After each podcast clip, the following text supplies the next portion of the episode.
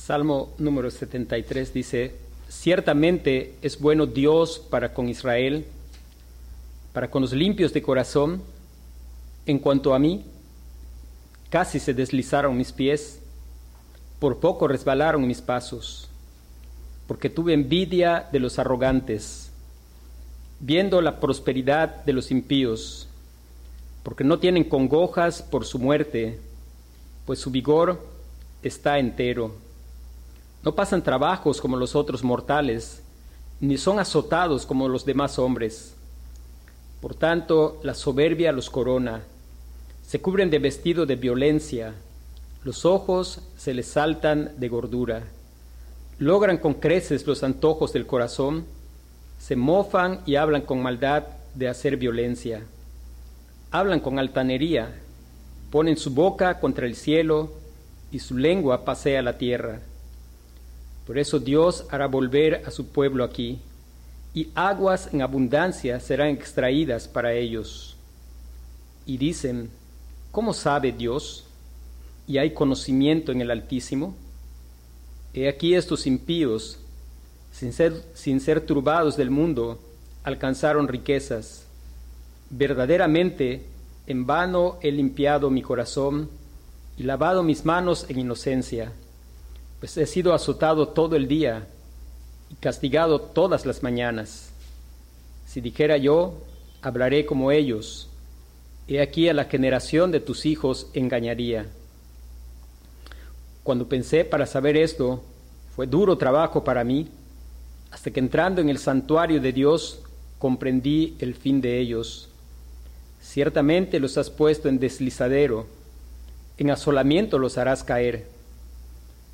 Cómo han sido asolados de repente, perecieron, se consumieron de terrores.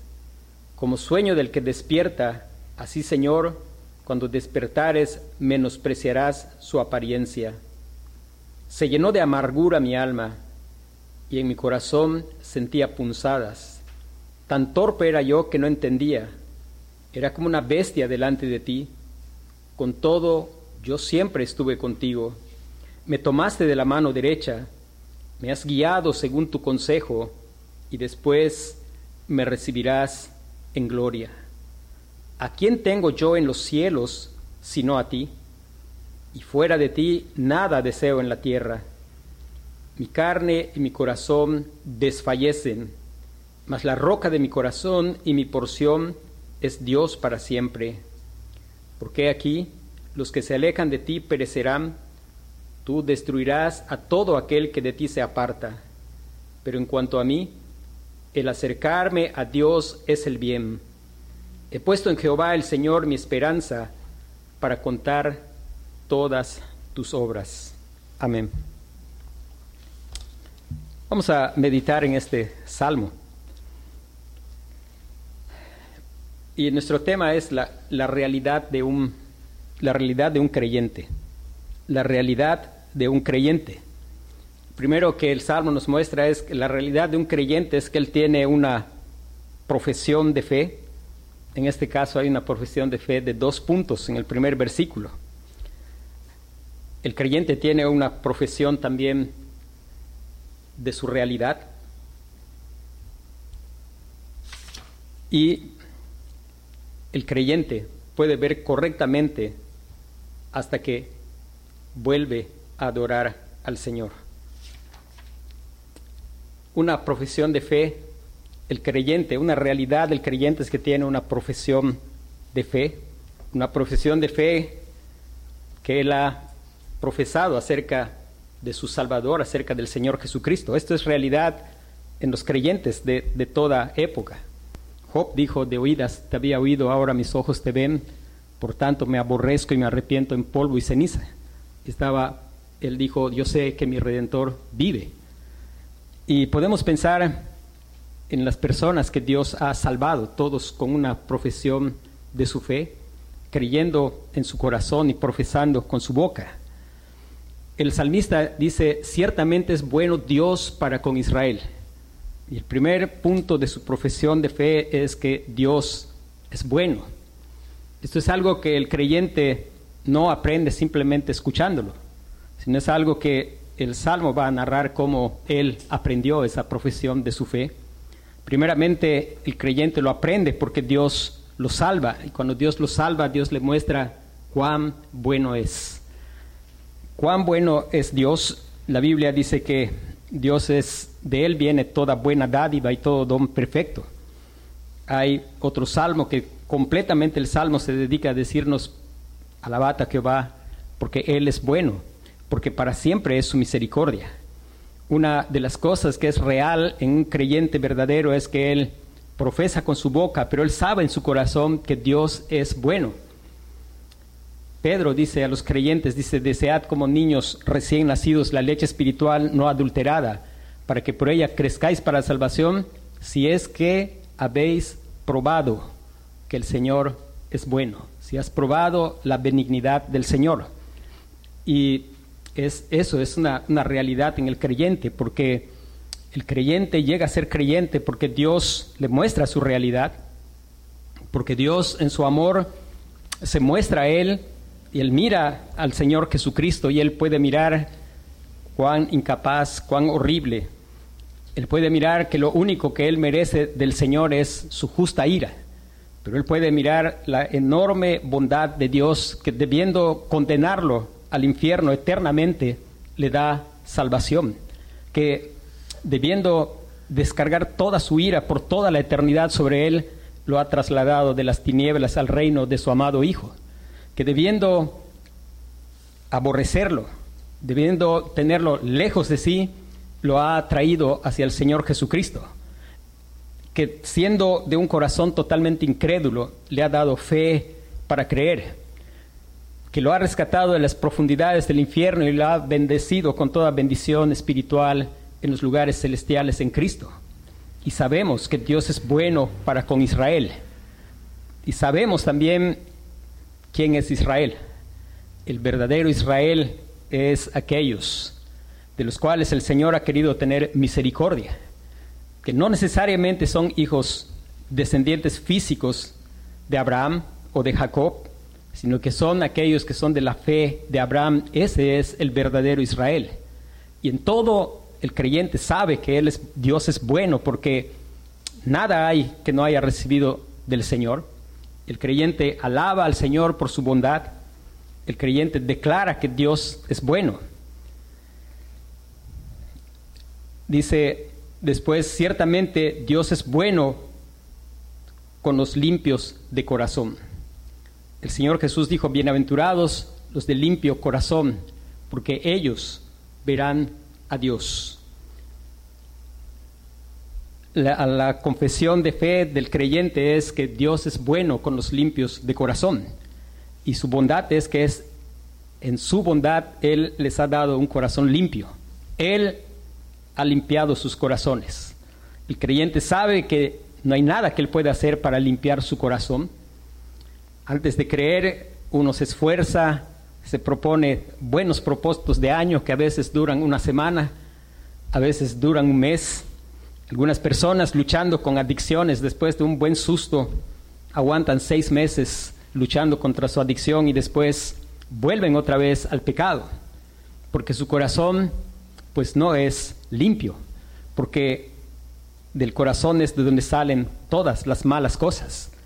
Pero qué bondad de Dios para Israel, para el creyente, que cuando Dios le da vida, le da un nuevo corazón. De modo que si alguno está en Cristo es nueva criatura. Las cosas viejas pasaron y aquí todas son hechas nuevas. Y el creyente está regocijando de saber que él tiene un corazón limpio, que él no pudo limpiar, pero que Dios en su bondad le dio ese corazón limpio. Dios en su bondad ha hecho provisión para que ese corazón se mantenga limpio. Dice la Biblia, estas cosas les escribo para que no pequéis, pero si alguno hubiere pecado, abogado tenemos para con el Padre a Jesucristo el justo, el cual es la propiciación por nuestros pecados. Dice, la sangre de Jesucristo, su Hijo, nos limpia de todo pecado. Y hermanos, eso en sí mismo es bondad de Dios el saber que podemos tener un corazón limpio en la sangre del Señor Jesucristo. el saber que por la obra del Señor Jesucristo, en su bondad, Dios ha circuncidado nuestro corazón, Él ha quitado ese corazón de piedra y ha dado un corazón de carne. En su bondad el Señor está obrando y el creyente está deseando esa palabra y el Señor está escribiendo cada día esa ley en el corazón del creyente. El creyente ya no tiene la ley como algo que le oprime desde fuera, sino el Señor está escribiendo su ley porque va a llegar aquel tiempo en el que nadie más va a decir conoce a Dios, porque los redimidos conocerán a Dios y la gloria del Señor va a cubrir como las aguas cubren la mar y será llena la tierra de su gloria. Hermanos, todo eso es bondad de Dios. El creyente sabe y el creyente profesa eso. El creyente lo profesa cuando se dice en la iglesia, Dios es bueno, el pueblo del Señor dice, amén. Pero no solo lo dice cuando se dice en la iglesia, y no solo lo dice con su boca, sino en toda su vida el creyente está profesando esa fe, de saber que tiene un Dios que es en gran manera bueno, un Dios del cual procede toda buena dádiva y todo don perfecto. Dice, no erréis, toda buena dádiva y todo don perfecto procede del Padre de las luces, en el cual no hay mudanza ni sombra de variación. Hermanos, es la profesión de fe del creyente, de saber que Dios es bueno con Israel, con su pueblo escogido, de saber que ese pueblo, Dios es bueno con él porque tiene un corazón limpio, y parte de esa bondad es justamente ese corazón, ese corazón nuevo que Dios le ha dado y ese corazón para el cual ha hecho una provisión para que siga siendo limpio. Ahora, el, salmista nos empieza a hacer una profesión también de realidad. El creyente vive una profesión de realidad. ¿Cuál es esa profesión de realidad? El creyente, Dios le enseña, Dios le enseña a través de circunstancias en la vida quién es Él. El Señor trae situaciones a nuestro corazón. Hay situaciones en general como dificultades generales de la vida, pero también hay situaciones como el pecado de otras personas, que suele tentar nuestro propio corazón y ante el cual Dios hace que nosotros podamos ver la realidad nuestra. En su profesión de realidad, el salmista dice algunas cosas que el creyente es bien consciente de eso y no tiene pena en profesarlo. El creyente se profesa torpe, el creyente se profesa débil, el profeta, el creyente se profesa insensato. Vamos a mirar algunos versículos en los cuales el, el apóstol, el, el salmista, Asaf, va a hacer una profesión de ser torpe, de ser débil, de ser insensato. Y qué bondad de Dios que Dios trae circunstancias van obrando para que nosotros podamos conociendo nuestro propio corazón y para que nosotros dejemos de intentar taparnos con hojas de higuera y venir ante la provisión de la bondad de Dios, esa que limpia todo pecado, esa que cubre con su justicia. El poder mirar que él, él dice primeramente, versículo 2, en cuanto a mí, casi se deslizaron mis pies, por poco resbalaron mis pasos. En cuanto a mí, casi se deslizaron mis pies, por poco se resbalaron mis pasos. Hay algo que el salmista dice más adelante. Él está hablando de una situación bastante peligrosa, porque dice el versículo 18, ciertamente los has puesto en deslizadero, en asolamiento los harás caer. Y él dice, el creyente dice, en cuanto a mí, casi, casi resbalaron, se deslizaron mis pies, por poco resbalaron mis pasos. hermanos, es, él, va a empezar a narrar qué es, qué fue la realidad de la lucha en su corazón. Una realidad que probablemente yo creo que enfrentamos constantemente los creyentes una, una realidad donde él dice, ¿por qué es que sus pies casi se deslizaron y sus pasos se resbalaron? Y él dice, porque tuve envidia de los arrogantes, viendo la prosperidad de los impíos, porque no tienen congojas por su muerte, pues su vigor está entero. No pasan trabajos como los otros mortales, ni son azotados como los demás hombres. Por tanto, la soberbia los corona, se cubren de vestido de violencia, los ojos se les saltan de gordura, logran con creces los antojos del corazón, se mofan y hablan con maldad de hacer violencia, hablan con altanería, ponen su boca contra el cielo y su lengua pasea la tierra. Ahí el salmista hace un, paréntesis. Y lo que viene diciendo el altanero, el orgulloso, continúa en el versículo 11 y dice, y dicen, ¿cómo sabe Dios? ¿Y hay conocimiento en el Altísimo? He aquí estos impíos, sin ser turbados del mundo, alcanza, alcanzaron riquezas. Verdaderamente en vano he limpiado mi corazón. Hermano, algo que sucedió en el corazón es que él experimentó envidia. Él experimentó un sentimiento de molestia por el bien ajeno, porque otro tenía algo que, que él deseaba. La envidia es cuando nosotros deseamos algo que otro posee. Él estaba sufriendo, porque el sufrimiento es desear lo que no tenemos y tener lo que no deseamos. Después él va a describir qué es lo que él tenía, en contraste con aquello que él deseaba. Hermanos, cuando pensamos en la envidia, la envidia es deseo. Y en realidad las cosas que desvían nuestro corazón son nuestros deseos y nuestras creencias. El salmista dice, leímos, ¿no? ¿Qué es lo que él experimentó en su corazón? Y él estaba mirando, mirando a aquellos que no solo parece que todo sale de maravilla, parece que nada les es difícil, sino que además se atreven a hablar contra el Señor, dice, que dicen, ¿cómo sabe Dios? Aquellos que no creen en la omnisciencia de Dios, la omnipresencia de Dios, aquellos que en contraste del salmista del Salmo 139 que dice, Señor, tú me has examinado y conocido, tú has examinado desde lejos mis pensamientos. Estas personas, además que están abundantes de cosas, dicen, ¿cómo sabe Dios? Y hay conocimiento en el Altísimo.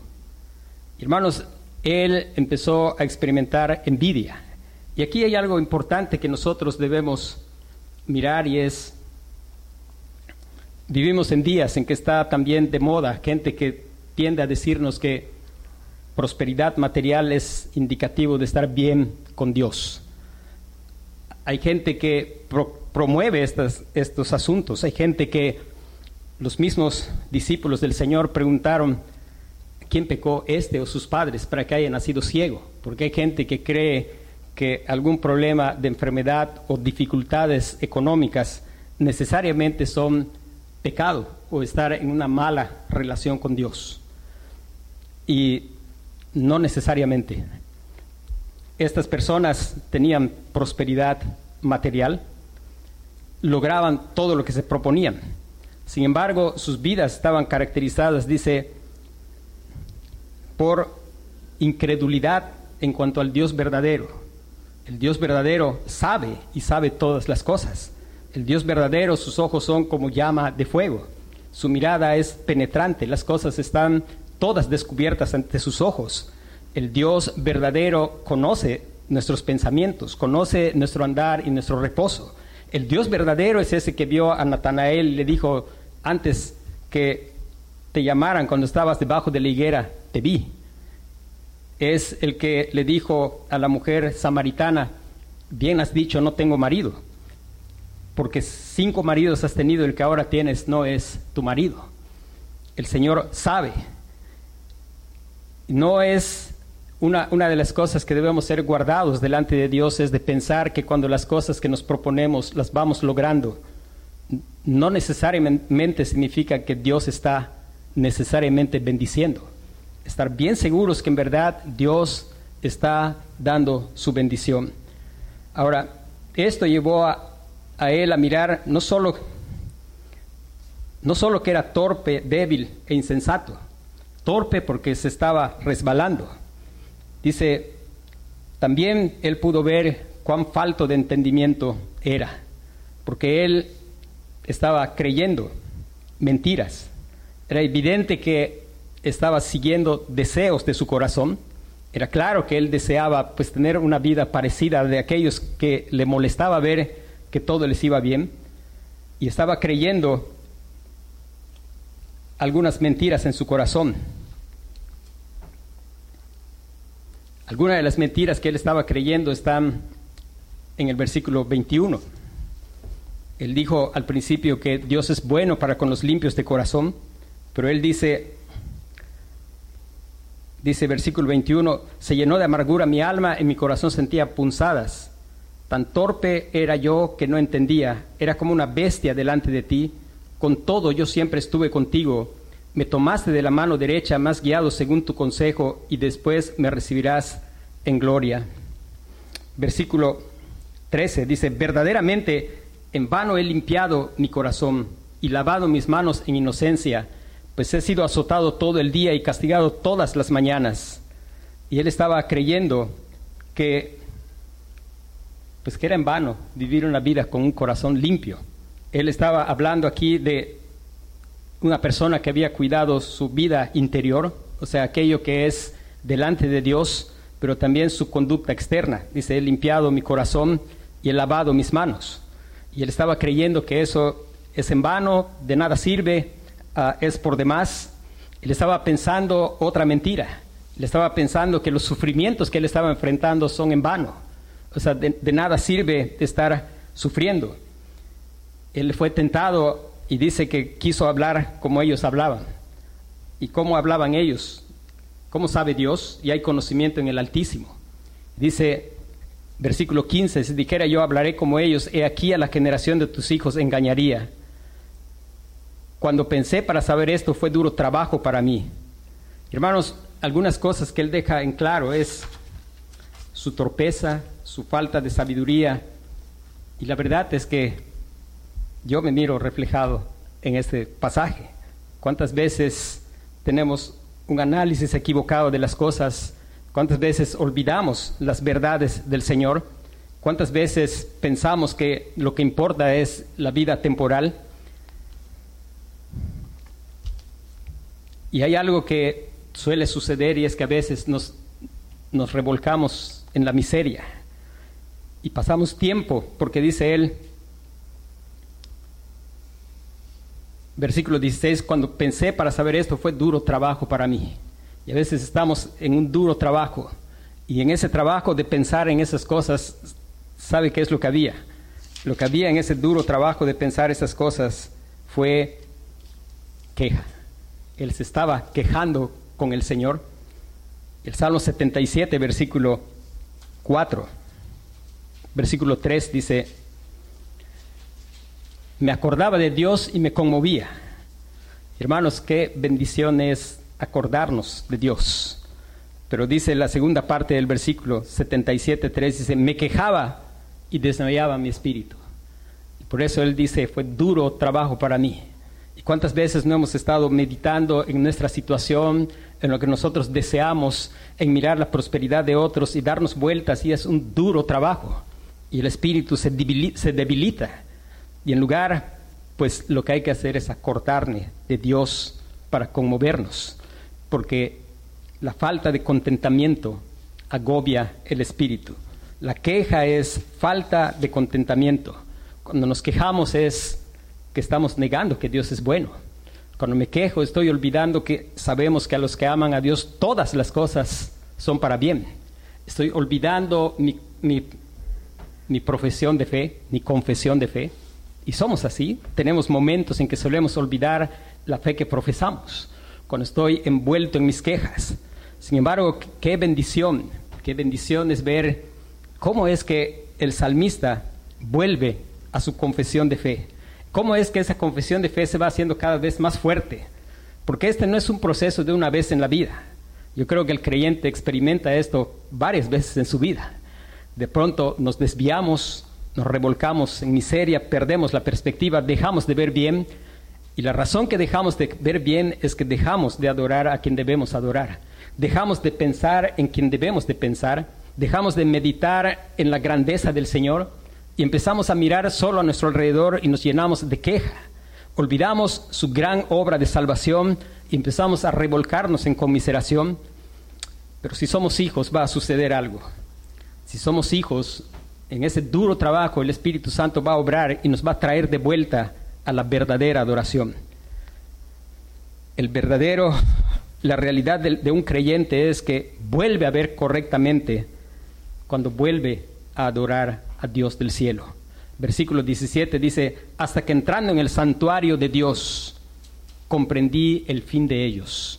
Mientras estaba inclinado en adoración a sus deseos, se le olvidó su confesión de fe.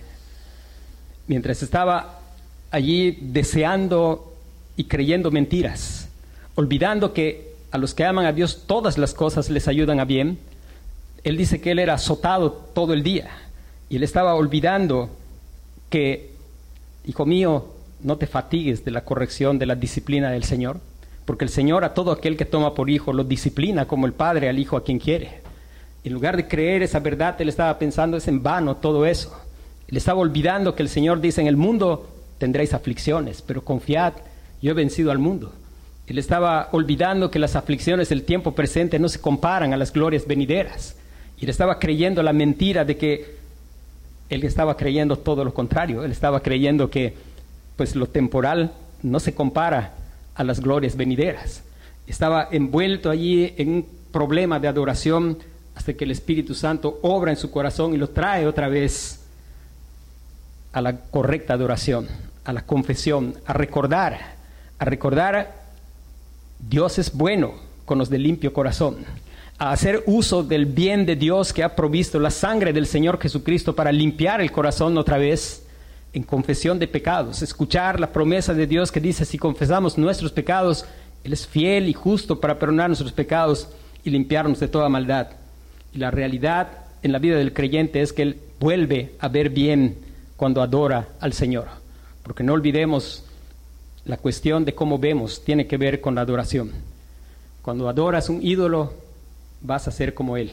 El ídolo tiene ojos, no ve, tiene oídos, no oye, tiene manos, no puede palpar, se vuelve un insensible, está revolcándose ante su deseo y lo único que quiere es lograr su deseo y no le importa nadie más que su deseo. Y se va haciendo daño a sí mismo y cada vez más parecido a su ídolo. Pero nuestro Dios está en los cielos todo lo que quiso ha hecho. Y dice la escritura, los que adoran ídolos son semejantes a sus ídolos. Semejantes a ellos son los que las hacen y cualquiera que en ellos confía. Pero cuando el creyente vuelve al Señor en adoración, dice, hasta que entrando en el santuario de Dios comprendí el fin de ellos. Ciertamente los has puesto en deslizadero, en asolamiento los harás caer. Como han sido asolados de repente, perecieron, se consumieron de terrores como sueño del que despierta, Señor, cuando despertares menospreciarás su apariencia. Y aquí lo que está diciendo es, Señor, vi otra vez las cosas como son. Y vi que, ¿qué es lo que vi? Que tengo que poner la mira en las cosas que no se ven, porque esas cosas que no se ven son eternas, pero las que se ven son temporales. Estoy viendo que lo que estás haciendo es que tú les estás dando y les estás dando porque esa es la única vida que van a tener y pues va a ser esta su mejor vida. Pero después los tienes para deslizadero. ¿Qué es lo que yo vi? Yo vi que el mundo pasa y sus deleites, pero el que hace la voluntad de Dios permanece para siempre. Estoy viendo que tú eres eterno. Estoy viendo que tú eres bueno conmigo. Estoy viendo que las aflicciones del tiempo presente no son comparables a las glorias venideras. Estoy viendo que lo que estoy sufriendo en aflicción es porque tú sabes que eso es lo que yo necesito. Porque tú dices en tu palabra que si es necesario tengáis que ser afligidos en diversas pruebas, para que sometida a prueba vuestra fe, mucho más preciosa que el oro, el cual aunque perecedero se prueba con fuego, y sea hallada en alabanza, gloria y honra cuando sea manifestado Jesucristo. Él vio, cuando adoró, él vio correctamente lo que Dios está haciendo con los arrogantes e impíos. Él pudo ver con claridad. Y estoy seguro que cuando él vio con claridad, él ya no quiso más, él no quiso más desear lo que estaba deseando. Dice, él vio, él se vio correctamente a sí mismo. Después de adorar, él vio correctamente quién era. Y él vio que en su corazón, a pesar de ser creyente, había llenado su alma de amargura, dice versículo 21 se llenó de amargura mi alma y mi corazón sentía punzadas. Él pudo ver que no era tan sabio, sino que era un torpe, dice, tan torpe era yo que no entendía. Y él dice, él no tiene vergüenza de decir cómo era. Él está declarando su realidad. Él no solo declara que Dios es bueno, sino él dice, y era como una bestia delante de ti. Con todo, yo siempre estuve, con todo, yo siempre estuve contigo. ¿Por qué? Porque el Señor lo había salvado. No podía ser de otra manera. Aún en nuestros momentos de rebelión, de insensatez, el Señor está allí cerca. Y Él está dando gloria a Dios, Él está adorando a Dios porque aquí va a explicar por qué es que Él no se resbaló como esos otros que están puestos para que cuando los suelte el Señor se deslicen. Él dice ahí, en cuanto a mí casi se deslizaron mis pies, por poco resbalaron mis pasos. Pero aquí está la explicación por qué a Él no le pasó eso. Uno, porque Cristo es su Salvador y porque Él es bueno con su pueblo. A pesar de que su pueblo es torpe, es como una bestia, es rebelde. Charles Spurgeon decía, Dios dice tiene la familia más difícil, que si algún hombre de nosotros tuviera esa familia que Dios tiene, hace tiempo que hubiera matado a toda su familia, porque tiene una familia de ingratos, de rebeldes, de malagradecidos. Y esa es la verdad. Y él puede decir, dice, era como una bestia delante de ti, con todo yo siempre estuve contigo. ¿Y por qué es que él estuvo siempre con, el Señor? Porque el Señor lo ha prometido, el mérito no está en él. Él dijo, yo voy a estar contigo todos los días hasta el fin del mundo. No te voy a desamparar, no te voy a dejar. No temas porque yo estoy contigo, no desmayes porque yo soy tu Dios que te esfuerzo, siempre te sustentaré con la diestra de mi justicia. Y la razón por la que él no se resbaló, dice, me tomaste de la mano derecha, me tomaste de la mano derecha. Y la razón por la que él no se resbaló no es porque era mejor que esos otros arrogantes, la razón es porque Dios lo había salvado y lo tenía tomado de su mano derecha y lo estaba sosteniendo. La razón es porque él, habiendo oído la palabra de verdad, el evangelio de su salvación y habiendo creído en él, fue sellado con el Espíritu Santo. La razón por la cual él no se resbaló y no nos resbalamos en nuestra rebelión es porque mis ovejas oyen mi voz, dice, yo les doy vida eterna y no perecerán jamás, ni nadie las arrebatará de mi mano. Mi Padre que me las dio es mayor que todos y nadie las puede arrebatar de la mano de mi Padre. Con toda nuestra torpeza, con todo que nos estamos resbalando, porque somos necios, somos insensatos, somos torpes, somos como una bestia, con todo, el creyente no se va a perder. Y el Señor lo va atraer otra vez hacia sí. Y él va a volver a ver al Señor y se va a ver realmente como Él es. Y él va a dar mérito al Señor. Él no tiene vergüenza en decir que era como una bestia, porque Él quiere que ese Dios que es bueno sea el que sea reconocido como santo, justo, bueno, misericordioso, clemente, perseverante. Y dice después, me has guiado según tu consejo y después me recibirás en gloria. Y a pesar de su lucha, él era un creyente porque estaba allí el consejero, el Espíritu Santo, el consolador, el que guía. Lo guió según su consejo. Por eso es que él volvió otra vez a adorar. Por eso es que él sabía que Dios es bueno, porque no hay mérito en él. Él, como nosotros, si fuéramos dejados en nuestra tropeza, pues nos iríamos al deslizadero como los otros.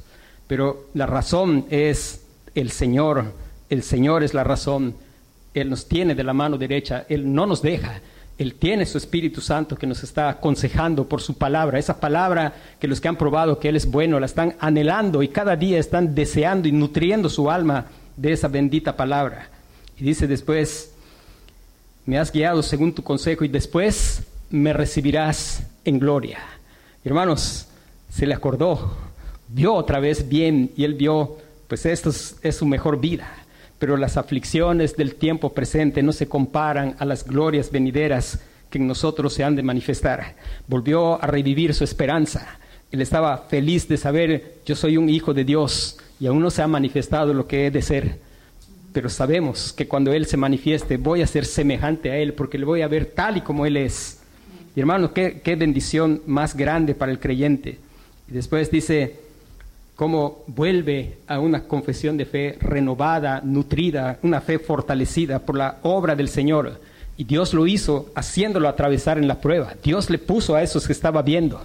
Dios deliberadamente lo hizo ver esas cosas para que él pudiera mirar lo que tenía en su corazón y él pudiera mirar a Dios y Dios obrar en su corazón. Y dice después él, ¿a quién tengo yo en los cielos sino a ti? Y fuera de ti nada deseo en la tierra. Hace un rato estaba deseando todo lo que tienen los otros, pero él ya se dio cuenta que todas esas cosas van a ser quemadas. El Señor va a venir y todos los elementos serán desechos. Y él ha entendido y ha vuelto a la sensatez y ha visto, tú eres precioso, yo ya no deseo nada. Él ya está otra vez como el apóstol Pablo.